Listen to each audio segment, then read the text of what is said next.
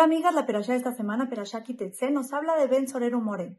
¿Quién es él? Es un niño, es un hijo rebelde que tiene ciertas características de cosas malas que hace, que por ser así, aunque sea chiquito, o sea, un niño, tiene pena de muerte. Lo llevarían al Bedín y tendrían obligación de matarlo. Pero tenemos que saber que también la Torah nos dice que ese tipo de niño con esas características nunca va a existir.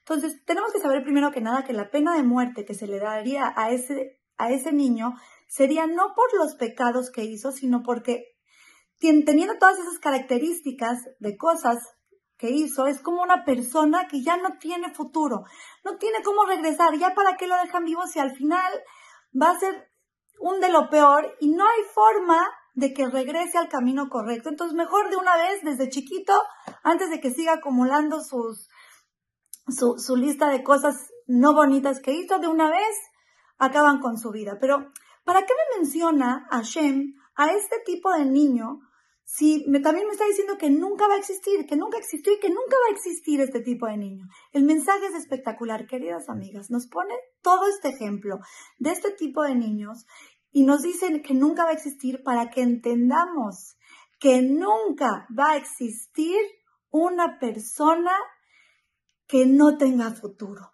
Nunca va a existir una persona que digas, ya, él nunca va a regresar. Nunca va a existir esa persona que digas, no hay su camino ya está desviado y ya no hay nada que hacer por él. Nunca. Porque todos los que estamos aquí, todos los que nos despertamos todos los días, estamos en este mundo porque Hashem tiene emuná, tiene, eh, tiene esperanza y sabe que podemos.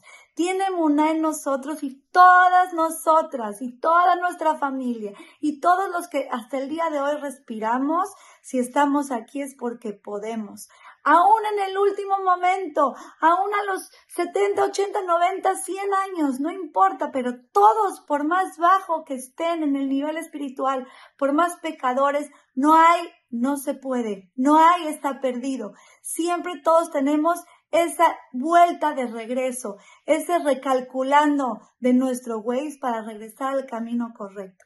Y eso la verdad nos tendría que traer una paz inmensa, porque muchas veces el Yetzirah nos hace pensar, ya, ¿tú qué vas a hacer? Ya estás, o sea, ve todo lo que has hecho, ¿tú de verdad piensas que puedes regresar? Hashem nos está asegurando que podemos regresar. Shelomo Amelech, el hombre más inteligente, dice el tzadik, cae siete veces y se levanta.